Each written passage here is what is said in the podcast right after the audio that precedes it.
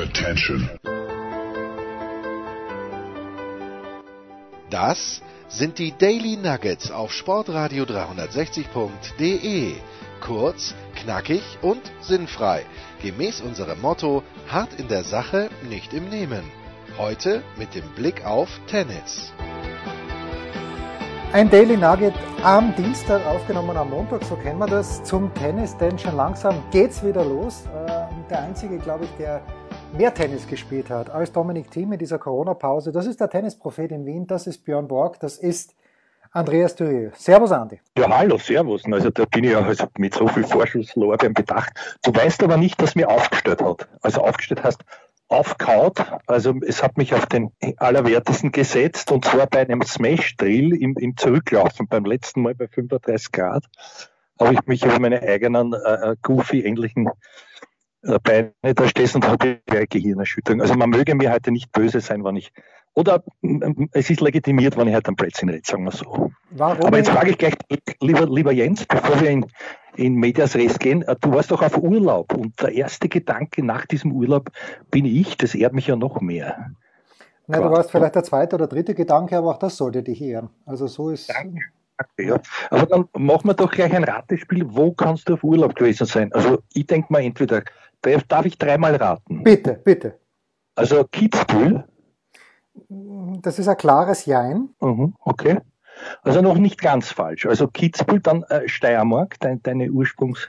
Ja, da, da, hätte ich hinfahren sollen, das ist völlig richtig. Ich, mich quält ein schlechtes Gewissen, dass ich es nicht gemacht habe. Okay, aber ich habe es noch immer nicht. Und last but not least, du hast mir letztes Mal erzählt, du fährst nach Mallorca. Ist es dann dabei geblieben?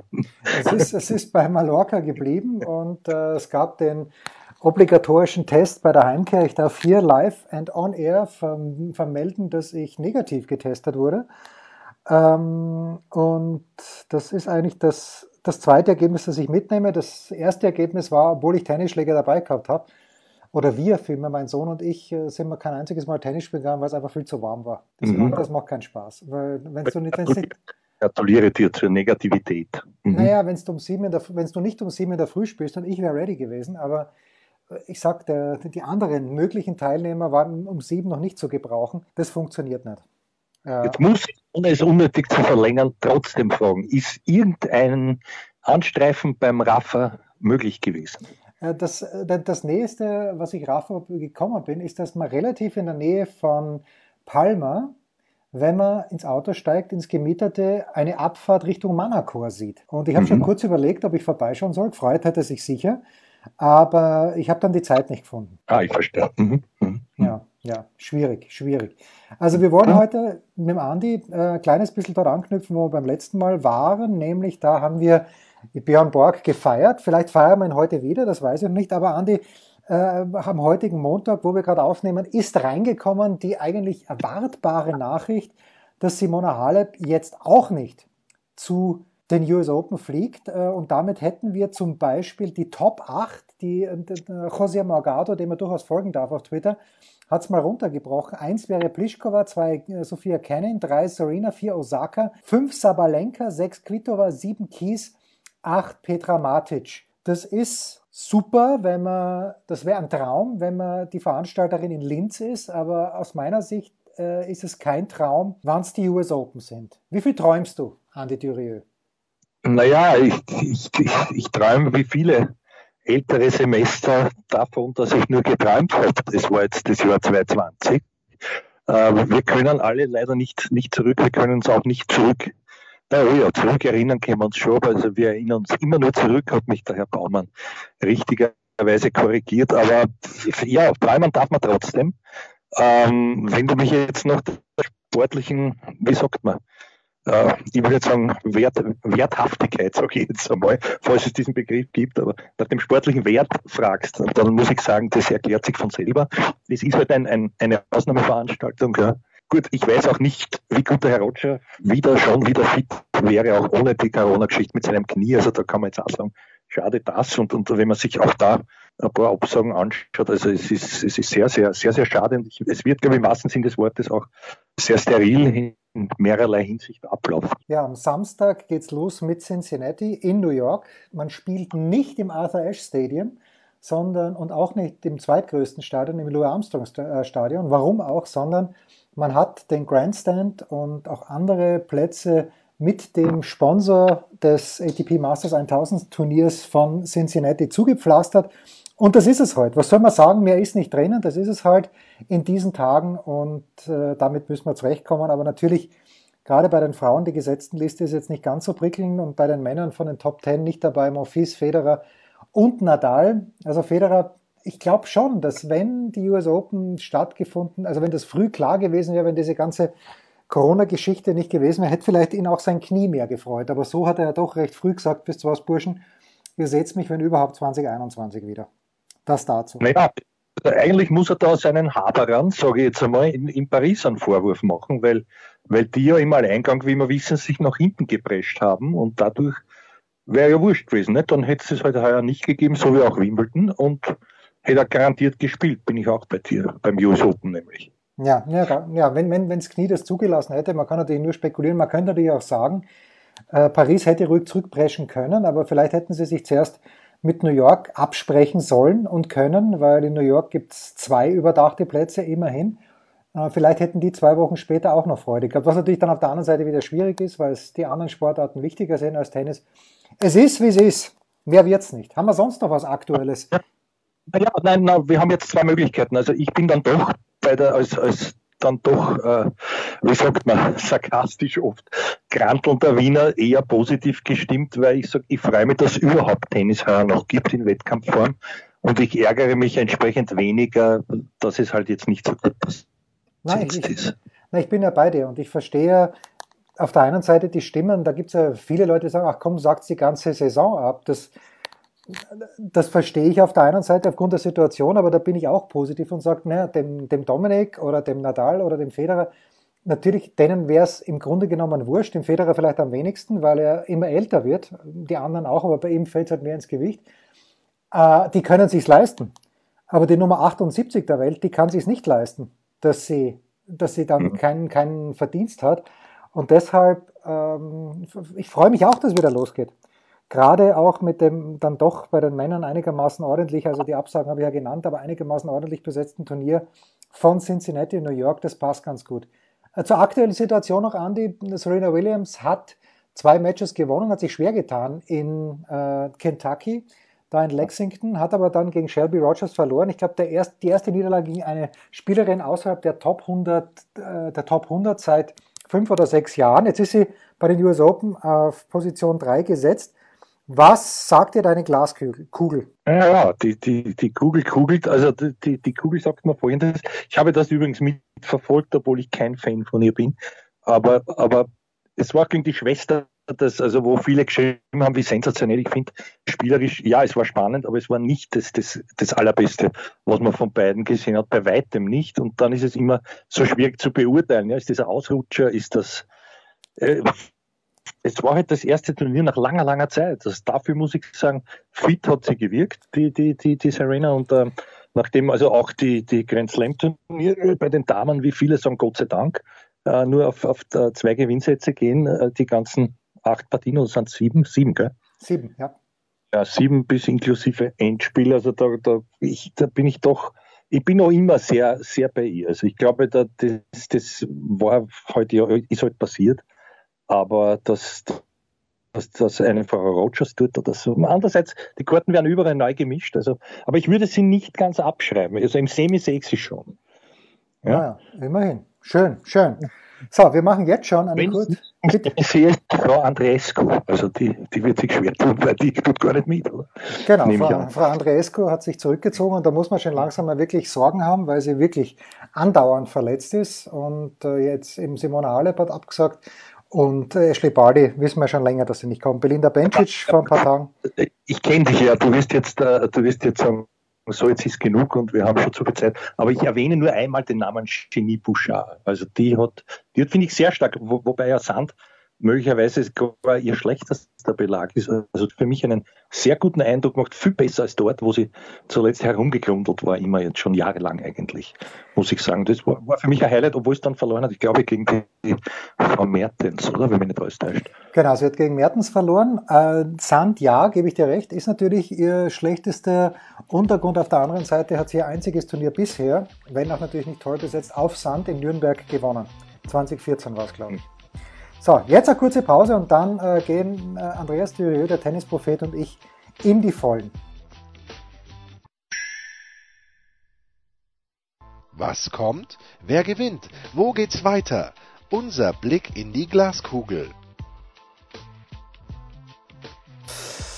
Weiter geht's in unserem äh, Daily und jetzt, jetzt wird's wirklich geschmackig, denn ich habe dem äh, Tennispropheten am heutigen Montagnachmittag folgenden Auftrag hin. Wir haben ja beide über Björn Borg geschwärmt letztens und Jörg Almeroth, der liebe Kollege, hat ja auch äh, bei, bei in der Big Show am vergangenen Donnerstag habe ich ihn gefragt, Jörg, du begleitest den Tenniszirkus ja schon sehr lange. Wer ist denn die größte Legende, die größte Ikone, die dir in den letzten, und ich habe das mal ein bisschen runtergebrochen, obwohl Jörg natürlich noch bei weitem nicht so alt ist, aber lass es uns runterbrechen, seit 1970 im Tennissport und äh, Jörg hat hands down gesagt, das nur als kleines Präjudiz, hat gesagt, Björn Borg ist für ihn die größte Legende, größte Ikone aus mehrerlei Gründen.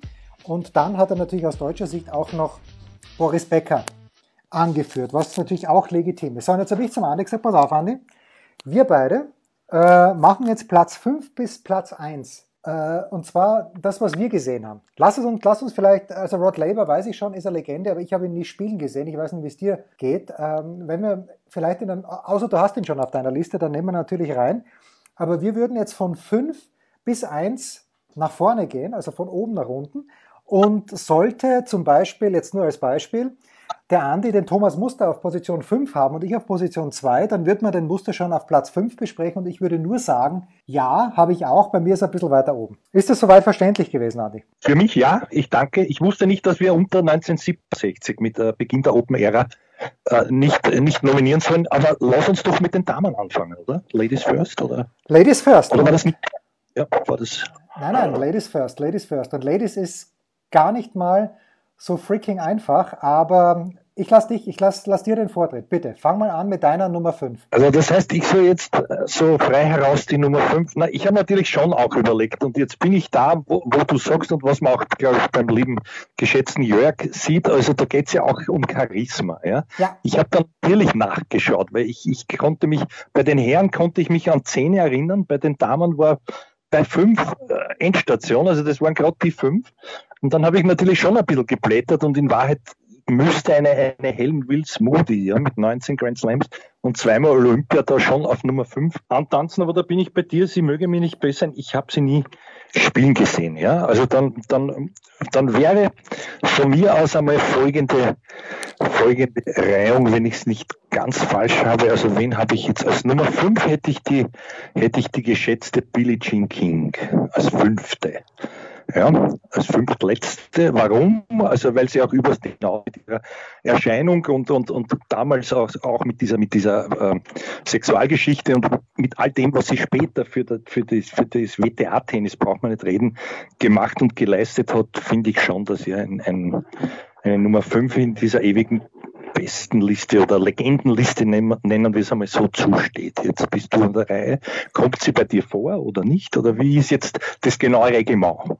Also erstaunlicherweise und genau aus den gleichen Gründen kommt genau dieser Name auch in meiner Liste auf Position 5 vor. Also ja, wir haben uns aber nicht abgesprochen. Nein, wir haben also uns gar nicht. Nein, überhaupt nicht, überhaupt ja? nicht. Also Billie Jean King auch bei mir auf Platz 5. So, aber jetzt kommt jemand. Äh, ich mache weiter mit meiner Position 4 und ich weiß, das ist sagenhaft, fast ein kleines bisschen sexistisch. Aber es geht eben auch über den Tennissport hinaus. Und äh, Jörg hat ja letzte Woche auch gesagt in der Big Show, bei Björn Borg hatte man natürlich den, den Eindruck, oder das, das war einfach so, dass Björn Borg den Tennissport auch für, für ganz neue Besucher, für neue Fanschichten eröffnet hat. Und bei mir, und Achtung, jetzt bitte nicht lachen, weil diese Frau hat in ihrem ganzen Leben kein Grand Slam Turnier gewonnen, kein, äh, damals gab es ja noch keine Premier 5 oder sonst irgendwelche Turnier. Sie hat überhaupt kein Turnier im Einzel gewonnen. Und dennoch ist bei mir auf Platz 4, wenn wir von Ikonen und Legenden des Tennissports sprechen, Achtung, nicht lachen, Anna Kurnikova, weil sie tatsächlich ähm, Tennis wurde nach dem Auftreten von Anna Kurnikova mit anderen Augen betrachtet. Ob das jetzt bessere Augen sind, das möchte ich gar nicht, gar nicht äh, beurteilen, weil ich finde, es ist in Ordnung, dass man eben auch, das soll attraktiv sein und warum nicht auch durch eine attraktive junge Frau. Also bei mir auf Platz 4 wäre Anna Kurnikova. Ich gehe davon aus, Andi, dass die in deiner Liste nicht vorkommt. Oder vielleicht doch. Wem, wem hast du auf Position 4? Überhaupt nicht. Also überhaupt nicht. Das wird jetzt äh, ihren Gartenfreund, den Herrn äh, Iglesias ja. und äh, unverhofft viele, viele andere männliche Fans, die jetzt sofort zum Internet rennen und sich die Fotos noch einmal anschauen. Aber wenn man es doch ein bisschen von den sportlichen Leistungen betrachten möchte, dann habe ich als Nummer 4 die Frau die Frau, warte, wen, wen habe ich jetzt, jetzt tue ich mich schon schwer. Also ich habe dann nämlich wieder sechs oder sieben. Ne? Nein, ich habe als Nummer vier die Margaret Court, Margaret Smith Court, Ganz einfach deswegen, weil sie, weil sie mit 62 Grand Slam-Titeln insgesamt meines Wissens noch immer noch die, die allerbeste ist, die es je gab. Natürlich ist das auch vor dieser Ära passiert, das ist das andere, aber es ist mir dann trotzdem einen, einen vierten Platz wert, ja, einen, einen, wobei die zweite Kandidatin entscheidest du, ja, die zweite Kandidatin wäre die Chris Evert gewesen für mich. Aber ich, ich habe dann doch, ich habe mir dann gedacht, na, also die, die Marit Smith ich habe sie sogar noch spielen gesehen, ganz am Schluss, aber, aber es hat mir nichts mehr gesagt in Wahrheit. Ja. Naja gut, so wie sie sich leider die letzten Monate und Jahre geäußert hat, darf sie, rein sportlich gebe ich dir recht, obwohl ich sie nie spielen gesehen habe, aber ähm, was die da aufführt, die letzten wirklich schon Jahre mittlerweile. Ich frage mich, warum Tennis Australia diesen Court noch nicht umbenannt hat in Melbourne, weil es hier für alles steht, für das, genau fürs Gegenteil von dem, was du vorhin über Billie Jean King gesagt hast. Das ist äh, ganz, ganz schlimm mit der Margaret Court. Natürlich sportlich gebe ich dir recht. Chris Evert hätte auf jeden Fall gut in diese Liste gepasst. Äh, Margaret Court kommt in meiner Liste nicht vor. Wir gehen ans. Na, dann nehme ich, dann nehme ich, äh, nachdem wir ja auch, nachdem du es auch gesagt hast und ich wusste es nicht, dann lasse ich jetzt auch gleich, äh, die Red Labour-Fans mögen es mir verzeihen, Roswell und Leber weg bei den Herren, aus demselben Grund. Also das war dann vorher und das vierte daher die, die Chris Abbott. Ja. Man kann dazu sagen, was man will.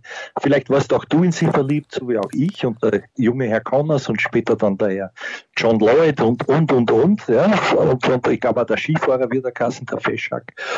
Der, der war nein, auch mir, einmal mir, mir fällt nur Greg Norman ein, der Golfer, der war ja auch mal mit dir zusammen. Einer, einer ihrer Männer, nein, auch der Skifahrer, der Dunkel, ich werde, ich vergesse schon alle Namen, aber ist egal, man braucht nur nachschauen. Also die, die, die, die liebe Chrissy, ja, eigentlich müsste, ich habe mir ja überlegt, ob man nicht machen sollen, der Ära entsprechend die größten Duelle, dann müsste jetzt auch der Name Navratilova Evert fallen. Ne? Das ist dieselbe Ära. Also so habe ich das, aber das ist wurscht, die, die, die Navratilova fällt mir eh nicht unter den Tisch. Also gut, ich bin schon ruhig. Vierte bei mir ist die Chris Evert. Gut, also Chris Evert, unser Duell auf Platz vier wäre dann, also bei fünf waren wir gleich. Billie Jean King, vier wäre Chris Evert und Anna Kurnikov. Ich weiß, ist ein Outside-Tipp. Deine Nummer drei, Andi, jetzt darfst du wieder vorlegen. Ich darf vorlegen. Bitte. Ich darf vorlegen. Äh, meine, meine Nummer drei, und jetzt werden sie alle sagen, ich habe keine Ahnung und hin und her und wie furchtbar.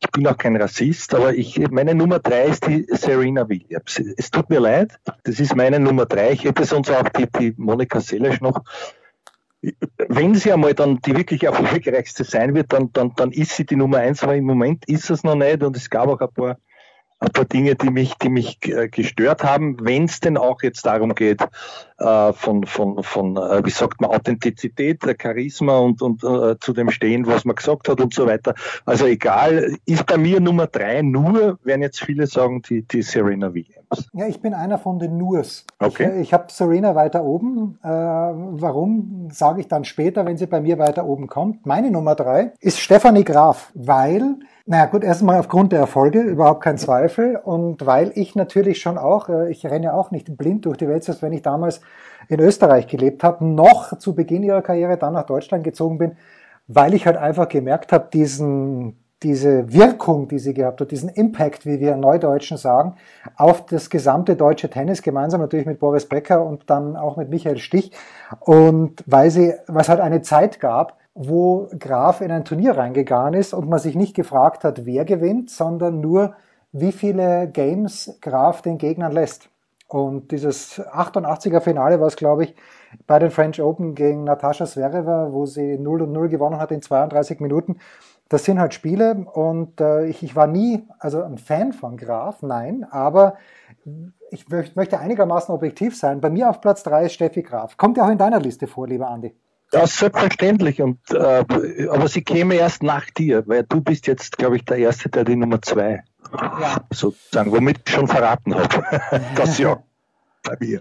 Ja. ja, also bei dir Steffi Graf auf Platz 2, bei mir auf Platz 2 und es war eine ganz, ganz schwierige Entscheidung, aber da, da bin ich ein bisschen ein Recent Bias, also mit anderen Worten, was mir zeitlich auch näher liegt und weil mir auch dieses US Open Finale im vergangenen Jahr die Stimmung, die dort war, nicht aus dem Kopf geht. Jetzt habe ich mich verraten, aber meine Nummer 2 und eigentlich müsste sie auf Platz 1 und wahrscheinlich ist sie bei dir auf Platz 1 ist Martina Navratilova, die mhm. ich, die ich, äh, die ich einfach bewundert habe. Es ist, kann man natürlich sagen, diese Transformation, die ihr Körper durchgemacht hat, ab Mitte der 70er Jahre, damals war sie noch in der Tschechoslowakei.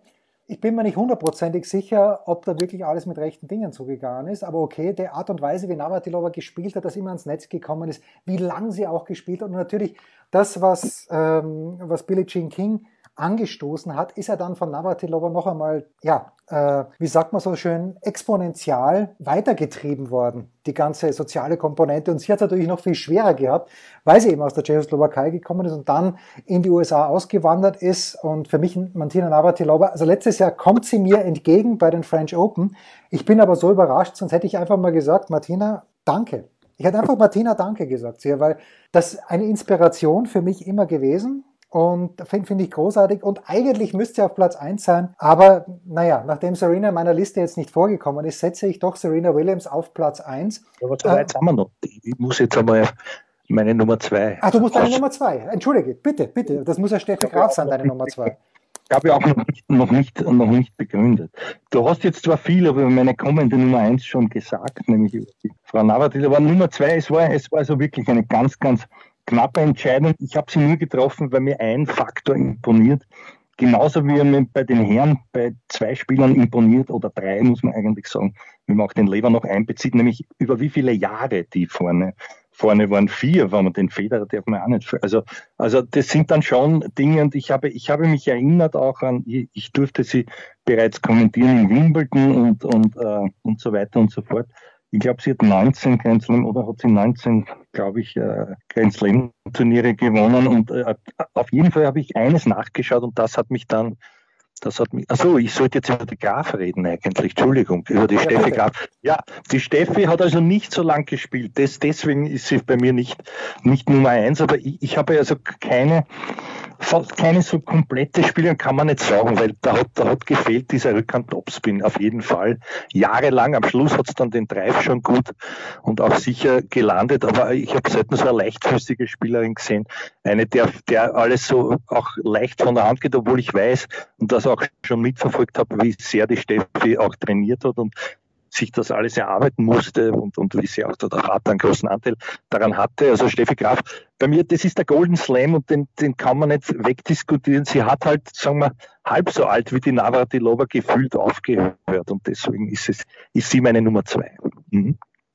Ja, damit haben wir alles verraten am Ende des Tages, denn bei dir, und bitte jetzt die Lobeshymne auf Martina ja, Navratilova, die natürlich bei mir haarscharf an Position 1 vorbeigegangen ist. Ja, genau, also du hast ja schon sehr, sehr viel gesagt und bei mir ist es so, also da muss ich sagen, ich, ich habe ein paar Mal Gelegenheit gehabt, mit dir zu sprechen und die, die hat so eine Ahnung von diesem Spiel ja, und die, die so, die ist dermaßen authentisch auch geblieben und äh, mit dieser ganzen Genesis, die du gesagt hast, ich mochte sie überhaupt nicht jahrelang. Immer der, der, der, der halbe Mann, ja, das ist eine Gemeinheit jetzt, aber der halbe Mann, wie, wie kann der die, die, das liebe Chrissy-Mädel da anschlagen und so, aber, aber ähnlich, ähnliches wie übrigens auch beim Ländler, also sie hat es ja nicht leicht gehabt, weil das war weltweit so eine, eine Attitüde, man mochte sie nicht in, in, in Amerika, wo sie dann hin ist und dann später, und du hast das auch schon gesagt, was sie natürlich auch für für das weibliche Geschlecht und, und, und dessen Recht natürlich äh, auch gleichgeschlechtliche Liebe zu, zu propagieren, da auch da geleistet hat über den Sport. Aber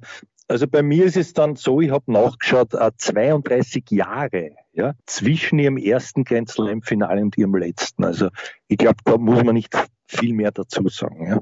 Man kann jetzt noch sagen, gut, also ja, Aufschlag Wolle und so und eher, eher nur dem, dem, dem, dem Angriffstennis zuge, zugetan, aber ich habe die gesehen in Mixed Endspielen mit Herrn Baez, wo wo es beide schon, also ich glaube dann äh, über 80 waren zusammengezählt. Also das, das waren schon, also da waren Sachen dabei, wo ich sage, also vom Tennisspielerischen her ist, ist sie daher meine, meine Nummer eins. Wenn, wenn jetzt sagen wir, die Frau Williams noch zehn Jahre spielt, dann gibt es eh keine Diskussion mehr für mich.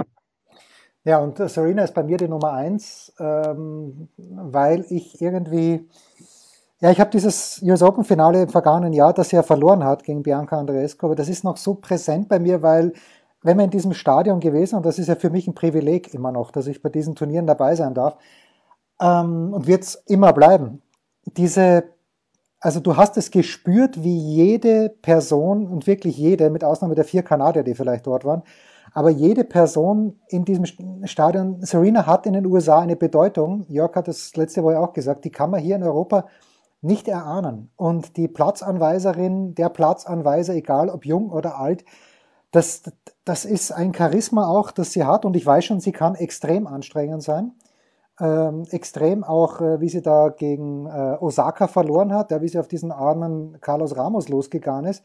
Heißt der Carlos mit Vornamen? Ich glaube schon. Das war natürlich Wahnsinn. Ja. Und da muss sie, da muss sie jemand einfangen, weil das, das sowas geht nicht und sowas wäre der Navratilova in 100 Jahren nicht passiert. Die, aber für mich dennoch einfach nur, weil, weil ich glaube, dass, dass Serenas Appeal in den USA, der ist so wahnsinnig groß. Und äh, die habe ich halt wirklich, Navratilova kenne ich nur aus dem Fernsehen, Serena habe ich ein paar Mal live erlebt. Die, die ist witzig und manchmal ist sie grantig und äh, ja, das ist einfach ohne große Begründung. Ich hoffe, sie gewinnt ihren 24. Major-Titel im Einzel und für mich hauchzart die Nummer 1. Also ich hätte auch auf jeden Fall mit Martina Navratilova an Nummer 1 leben können. Aber wie ist das jetzt nach deinen Regeln? Du hast jetzt alles mitgeschrieben und wer ist jetzt, gibt es jetzt eine Gesamtwertung von uns beiden oder ist das, so, wie es ist? Ich, ich, ich, ich, werde versuchen, auf Twitter eine Umfrage zu starten und dann werden wir schauen, wer unter Anführungszeichen recht hat und ich werde versuchen, das auch in einem anderen Outlet, das ich bediene, vielleicht gegen Ende des Jahres sogar eine etwas größere Umfrage zu starten. Ich habe jetzt eben einfach gemeint, jetzt deine, deine Wertung und meine Wertung, weil was machen wir jetzt mit der Kurnikova und was machen wir jetzt mit meiner, ja, wer war da noch? Chris, Evert, Chris Evert. Wir, wir, die, die, der einzige und natürlich sportlich gesehen müssen wir überhaupt nicht drüber reden, dass Chris Evert da reingehört, anstelle von Anna Kurnikova. Aber ähm, ja, natürlich werden 99 Prozent der Zuhörer sagen, der Durieux hat recht. Das eine Prozent der Zuhörer bin dann ich, wo ich sage, naja, recht hat er vielleicht, aber die, die Kornikova war schon jemand, der die ganze Außendarstellung des Tennissports auch, wie, wie vielleicht auch übrigens, Chris Evert in den 70er Jahren. Da kann ich mich nur daran erinnern. Weil wie du sagst, ja. Jamie Connors, die hatten ja, glaube ich, äh, nee, das ist jetzt ganz gefährliches Halbwissen, aber äh, sie hatten auf jeden Fall eine Beziehung. Ja, ja, klar. Ja, ja, das, das war auch offiziell und die haben da geschmust und die waren sogar verlobt miteinander, was ich weiß. Ja. Cool. Ja, ist egal. Da fällt mir auch noch was ein. Apropos verliebt. Vorher, bevor ich mich in die Chris Evert als Jugendlicher unsterblich verliebt habe, war ich in eine andere, in eine Australierin verliebt. Mit Yvonne Koligolagon. Ja, natürlich. Ja, natürlich. Ja, wer nicht? Wer nicht? Gedacht, ich habe mir, entschuldige, ich habe mir aber gedacht, die hat so wenig gewonnen, die kann ich jetzt da nicht erwähnen. Jetzt habe ich es doch erwähnt und äh, ich freue mich. Es ist nämlich so, es ist noch hier ein Chord benannt in dem früheren Stadion. Ja, ich weiß nicht, vielleicht auch jetzt, aber, aber da, wo einst die Australian Open gespielt wurden, ja, jetzt hilf mal aus, also auf dem Schauplatz, wo, wo dieses Schauturnier davor in Szene geht, ich bin jetzt schon ganz. Ja, du meinst in Kuyong. Ja, genau, Kuyong, ja, richtig, genau, genau. Und im Kuyong-Stadion, da gibt es ein äh, Yvonne Kulagong, so einen, einen Chor, der also für sie und eine Terrasse, die noch hier benannt. Da war ich also ganz begeistert. Es hätte auch sein können, dass sie dort erscheint. Ich habe sie leider nicht getroffen. Ich war dann ganz, ganz traurig, als sie geheiratet hat, den Herrn, den Herrn Kohli. Ne? Ja, so genauso traurig war ich, als Carling Bassett Robert Seguso geheiratet hat. mit Recht, mit Recht. ja, ja, aber was soll man machen? Er hat gut doppelt gespielt, aber falsch war er nicht. Ne? Ja, mit, also. mit Ken Fleck. So, wir machen es jetzt so, jetzt haben wir alle auf die Folter gespannt. Und Andi, ich hoffe, das ist äh, in deinem Sinne. Wir haben jetzt doch 20 Minuten über die Frauen gesprochen. Äh, wir, wir können jetzt, wir könnten jetzt für uns nächste Woche uns einen Cliffhanger aufbehalten, indem wir nämlich sagen, wisst ihr was? Die Männer machen wir nächste Woche. Wir würden jetzt noch eine kurze Pause machen, weil nächste Woche können wir auch schon ein bisschen über Cincinnati sprechen. Wir machen jetzt eine kurze Pause und äh, küren dann ja. unser Mitarbeiter der Woche und kommende Woche dann. Und bei den Männern, tut mir sehr leid, bei den Männern ist es wirklich, so wie der Andi gesagt hat, es ist verdammt schwierig. Nicht auf den vorderen beiden Plätzen für mich, aber danach, nach den vorderen drei Plätzen, es wird schwierig. Ne, wir könnten das sollen wir es auf 8 auf, ausbauen. Bei 10 ist er bisschen aber 8, nachdem wir ja nur mehr die Männer haben, könnte man sagen. Und man kann sich jetzt eine Woche über, man kann auch drüber ja, 8, 8 also ist, ist, ja, 8 ist sehr, sehr gut. Also wir ist 8 gut? 8 ist sehr, sehr gut. Darauf ja, würde ich auch. Das ist ja auch, auch, einer der berühmtesten Filme, die glorreichen Acht genannt, also deswegen bin ich darauf gekommen. Ne? Genau, mit Horst Buchholz, Jul Brünner und wer dann der Achte gewesen sein soll, das werden wir in der kurzen Pause äh, eruieren, bevor wir den Mitarbeiter der Woche wählen.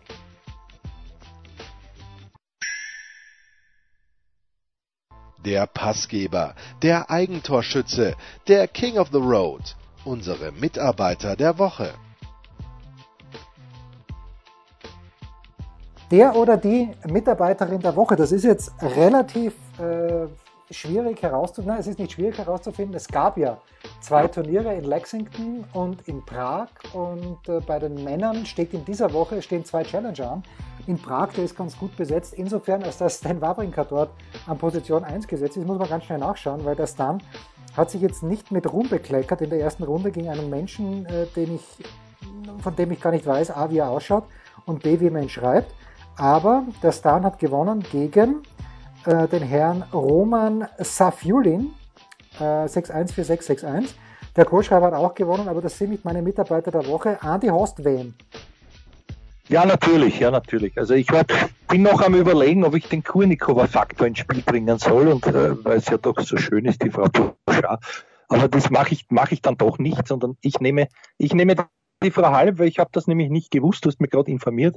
Ich schaue äh, nicht einmal mehr jeden Tag, so genau nach neuen Meldungen, wer noch absagt, aber, aber wenn, wenn, wenn ich sie leider nicht beim US Open sehe und Cincinnati, das ja jetzt in New York ist, also wie wir alle wissen, ein bisschen verlegt. Äh, dann nehme ich jetzt doch die Frau Halb. Ich habe auch ein paar Spiele von ihr gesehen. Da habe ich mir gedacht, wie kann man sich so quälen gegen die? Die, die muss doch jetzt jeden, jeden Moment ausscheiden. Aber auch das ist eine Qualität, von der ich nicht gleich auf den ersten Blick sieht. Vielleicht so ein bisschen wie auch oft beim Djokovic und sie dann denkt, wie gewinnt die das jetzt eigentlich? Die Schläge sind nicht so, äh, also wenn sie nicht jetzt äh, wirklich on, on top ist und, und, und, und sozusagen ihre ausspielt. Aber sie, sie gewinnt und sie hat es dann gewonnen und hat sich auch dementsprechend darüber gefreut. Natürlich war die Besetzung relativ, aber also für mich ist das die Simone Halb und es tut mir sehr leid, weil ich sie auch sehr gern mag. Ich hätte sie sehr gern gesehen, auch in, in den, in den USA. Ja, Stichwort USA. Äh, da hat es ja, wie gesagt, dieses andere Turnier gegeben in Lexington. Übrigens, Simona Halep ist ja dann in Prag in diesen Fluss gehupft oder was ein See. Jedenfalls mit ihren Betreuern kann man, glaube ich, auch in den sozialen Netzwerken nachschauen. Nicht? Der, der Kurier, der immer in der vollen Montur in den Jara rübergerufen ist. Gell? Ja, ja, das ist übrigens ein gutes Stichwort, denn eigentlich könnte der natürlich unser, also Jim Courier, das möchte ich vorausschicken, wird nicht nur eine Top 8 machen und wird es nicht mal, nicht mal knapp nicht machen, aber äh, Jim Courier feiert heute oder feierte gestern seinen 50. Geburtstag. Also der 70er Jahrgang ist wirklich, wirklich stark mit Andrew Agassi, mit, ähm, nein, Moment, wer war noch in diesem Jahr 50er? Wieners waren 40er aber es gab noch einen Foto. Ja, Gabriela Sabatini, selbstverständlich, auch ja. aus 70er Jahren. Ja. Äh, meine. Mitarbeiterin der Woche, und da muss ich natürlich wieder mal Oliver Fassnacht loben, denn der Oliver hatte diese Frau als, Außen, als seinen Außenseiter-Tipp für die Australian Open 2020. Das hat dann nicht so gut funktioniert, aber Jennifer Brady hat sehr souverän in dieser Woche das Turnier in Lexington in Kentucky gewonnen und das ist für mich, und die hat vor allem auch Corey Goff abgezogen, als ob es kein Morgen gäbe. Im Finale dann gegen Jill Teichmann überhaupt keine Probleme gehabt. Also für mich, meine Mitarbeiterin der Woche ist Jennifer Brady. Wie gesagt, Kompliment an Oliver, der hat das schon Anfang des Jahres gewusst oder geahnt oder was auch immer. Und ja, good enough for me. Und nächste Woche, ja, ja bitte. Jetzt weiß ich auch, wie sie ausschaut. Also ich habe ich hab, ich hab, aus irgendwelchen Gründen sie noch nie spielen gesehen, auch der Name war mir nur ich weiß, das spricht jetzt gegen mich und, und meine, meine nicht mehr ganz so große Präsenz bei internationalen Schauplätzen. Aber jetzt habe ich irgendwo ein Foto gesehen und gedacht, aha, so schaut's aus und dann habe ich noch eine kurze Zusammenfassung. Also sie spielt natürlich fantastisch Tennis. Ich, ich verstehe deine, deine, deine Wahl. Ja, und sie hat, glaube ich, auch die letzten Wochen bei diesem World Team Tennis mitgespielt. Ja, jedenfalls, das sind unsere Mitarbeiter der Woche, Simona Alep, Jennifer Brady. Ich freue mich jetzt schon, wenn wir unsere Top 8 passt mir deutlich besser, weil dann äh, kommen da doch zwei, drei Leute rein, wo ich wirklich ein schlechtes Gewissen gehabt hätte, äh, sie rauszulassen. Wir sprechen also nächste Woche in unserem Dienstags-Daily mit dem äh, Tennisprophet, mit Andreas Thurieux, über unsere Top 8 Legends und ich glaube, sie werden sich bis auf ein, zwei, so wie es bei den Frauen halt auch war, überschneiden. Das waren die Daily Nuggets auf Sportradio 360.de. Versäumen Sie nicht alle anderen Podcasts aus unserer sympathischen Familienwerkstatt. Schon gar nicht die Big Show. Jeden Donnerstag neu.